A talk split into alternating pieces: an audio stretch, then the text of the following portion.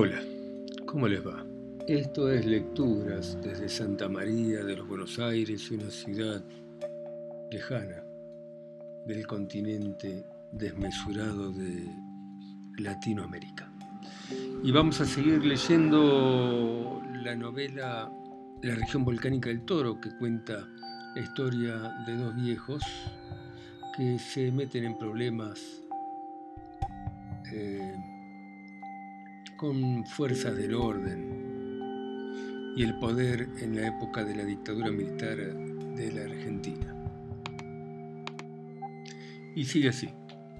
Ella lo vio girar y meterse en el baño. Después de todo, me hizo bien bañarme, pensó el viejo, mientras con cierta dificultad arrastraba el enorme tambor hacia la balaustrada. Con el pie movía un balde rojo repleto de pedacitos de papel higiénico. La cuestión había resultado más que difícil. El baño era muy pequeño. Cuando se bajó los pantalones ensució sus pantorrillas, los soquetes y los zapatos. Sacar una pierna y luego la otra hizo que se ensuciara el piso, el borde del inodoro y el bidet. El calzoncillo, grande y sucio, mantenía la forma chata del culo, al revolearlo desparramó algunos trozos semisólidos de materia fecal que se aplastaron contra los indefensos azulejos. Después se complicó más, jamás se acostumbró a la higiene con el agua. Ignoró el bidet, un artefacto a todas luces femenino. Se limpió como pudo con pedazos de papel que taparon el inodoro. Lo que sobró lo fue amontonando en un balde que así como estaba desnudo de la cintura hacia abajo con la ropa en la mano, fue a buscar a la cocina. El balde se llenó, pero él continuó sucio.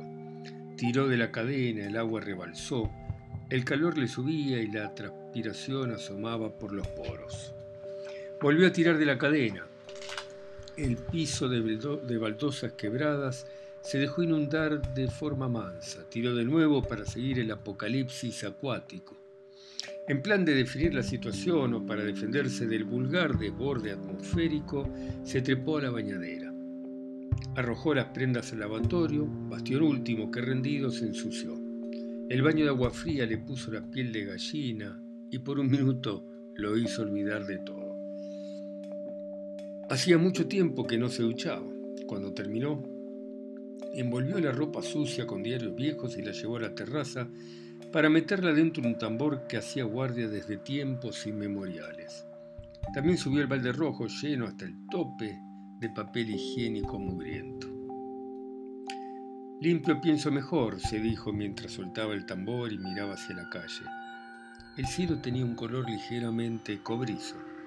El borde inferior de las nubes parecía dibujado con tinta china, no se escuchaba nada. El pelado estaba de nuevo sobre los oquines, los brazos en jarra en la cintura. Acá lo estoy viendo, gritó feliz.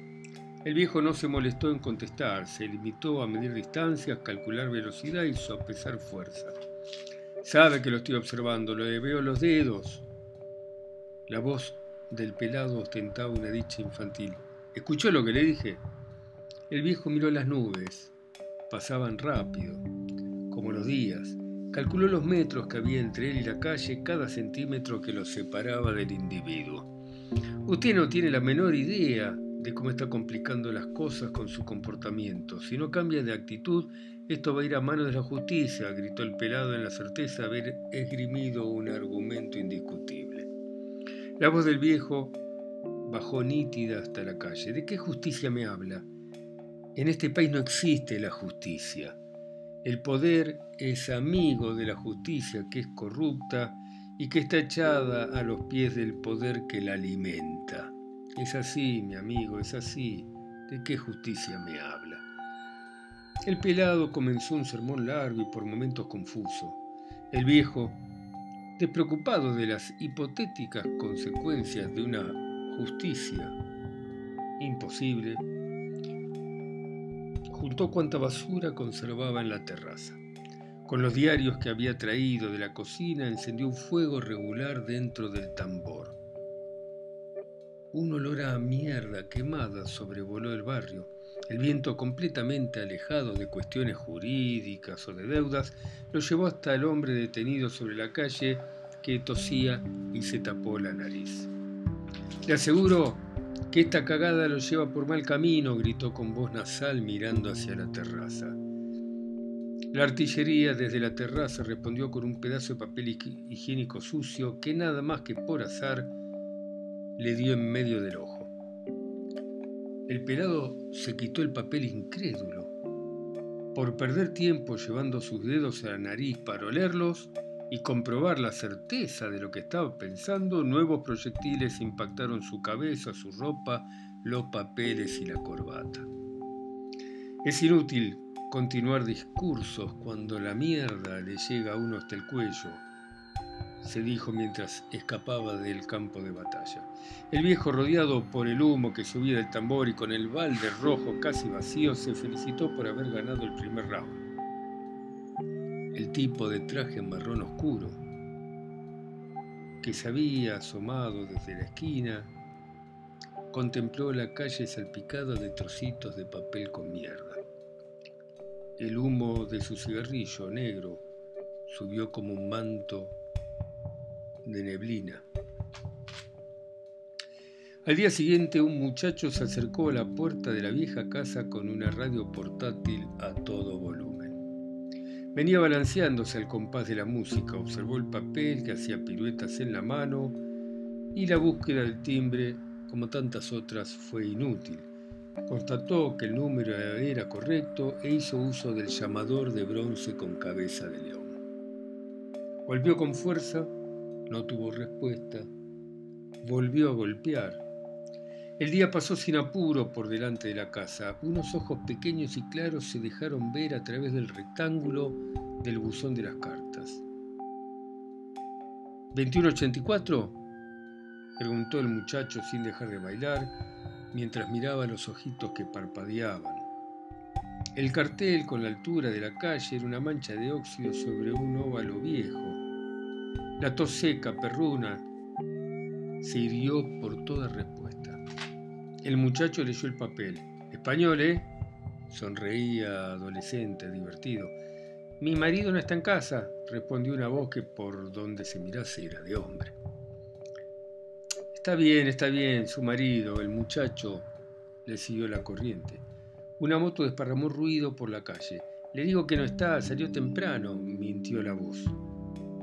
El chico, con movimientos sinuosos, le echó otro vistazo al documento y deletreó a los gritos el apellido. Luego preguntó, ¿vive aquí? Le digo que se fue a trabajar temprano, casi de noche. Las pupilas del viejo ocupaban el centro de la mirilla, la penumbra las había dilatado, eran grandes, profundas. Sin perder los compases y la calma, el joven acercó el papel al agujero rectangular. ¿Este es él? preguntó.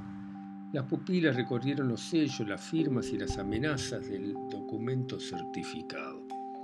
No sé, quiero decir, no estoy segura, parece. El muchacho seguía sus movimientos ondulantes callejeros al ritmo de la música. Necesitaría un documento de identidad, la libreta, si es posible. La mirilla se cerró de un golpe, un ruido de pies que se arrastran se afinó hasta hacerse tenue, distante. Transcurrieron unos minutos y luego se volvió a abrir. El muchacho movía los brazos sin elegancia a uno y otro lado del cuerpo. Ah, sí, gracias recibió una libretita de color indefinido con sus páginas ajadas y una foto que podía ser la de cualquier persona. El mamotreto estaba protegido de la intemperie por una serie de celofanes multicolores rodeados por gomitas. Desenvolver el asunto fue tan trabajoso que finalizó cuando los pies del funcionario joven estaban cubiertos de goma y de plástico. Así que este es su marido, ¿eh? dijo sin distinguir el rostro detrás de la mirilla. La mañana mientras tomaba mate sentada en el umbral. Siempre los deja, yo le digo que no son tiempos, la cosa está fulera, para mucho, puede tener problemas con la federal o el ejército y esas cosas. La voz dibujó la tristeza en el aire. No entiende el viejo, ¿sabe? concluyó. El funcionario de tribunales devolvió el documento al ver que los nombres y números coincidían.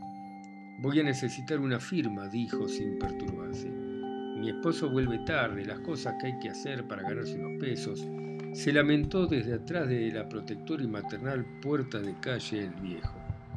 El muchacho decidió divertirse aún más con la situación. Apartó la red de su oreja y acercó sus labios a la mirilla.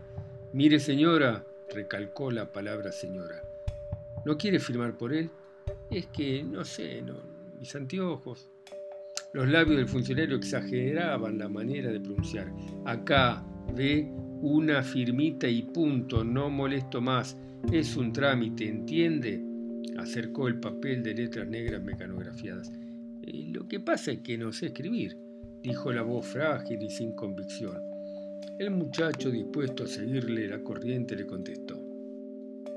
Y si le pone una cruz, dele, yo después agrego que no firma aún. Un momento, se escuchó.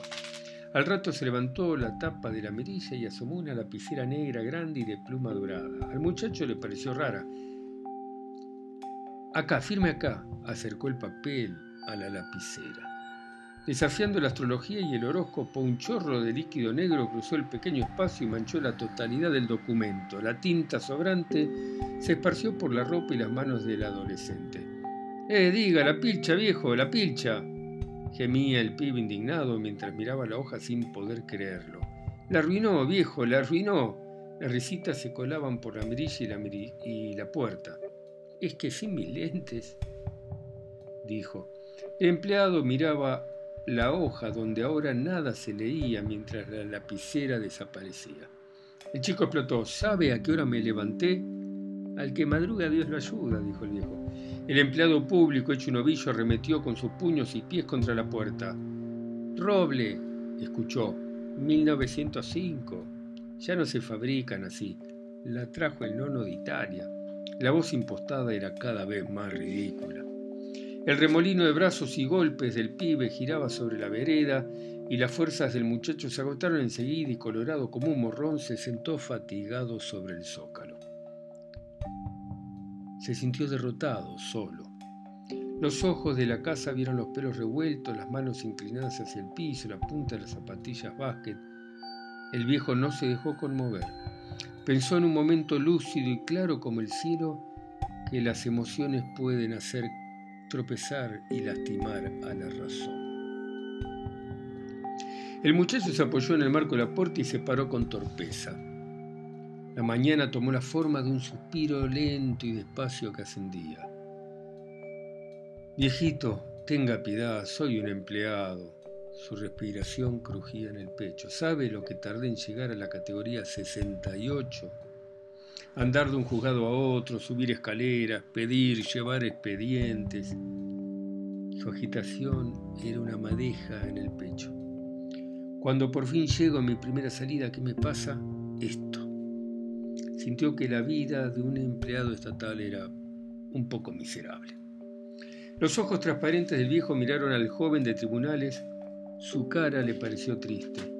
Un vecino cualquiera pasó con su perro sin darse por enterado. El muchacho acercó sus ojos al rectángulo de la mirilla. Santo Cristo, por el amor de Dios, viejo, firme el papel, me quiero ir con mi mamá. Las uñas se hundieron en la madera de la puerta. No soy católico. La voz pseudo femenina dibujó un filulete delante del muchacho. Ande, viejo, no sea jodido, suplicó el funcionario. Los ojos del viejo desaparecieron y por un minuto no ocurrió nada. Como anuncio formal de una primavera todavía lejana, una margarita asomó por el rectángulo. Sus pétalos eran blanquísimos, en el centro tenía un redondel amarillo perfecto y el tallo era muy fino. El muchacho pensó, bueno, va a firmar, va a firmar. Y no evitó mostrar unos dientes parejos rodeados por una amplia sonrisa. La flor parecía un símbolo de paz, una tregua. El chico estiró los dedos que temblaban y un chorro delgado cayó sobre su cara. Reaccionó con un grito breve pero fuerte. Con los ojos eh, tapados gritaba, la puta que te parió, viejo de mierda, la puta que te parió. Saltaba como una liebre de la vereda a la calle, de la calle a la vereda, daba vueltas y vueltas mientras sus manos trataban de arrancar el líquido que le dolía en la cara, la cosa que tenía adherida. Algunos vecinos se asomaron para mirar al que gritaba. El empleado público agitó las manos, haciéndoles ver que todo estaba bien. La cosa es entre este viejo y yo, que nadie se meta, gritó desafiante.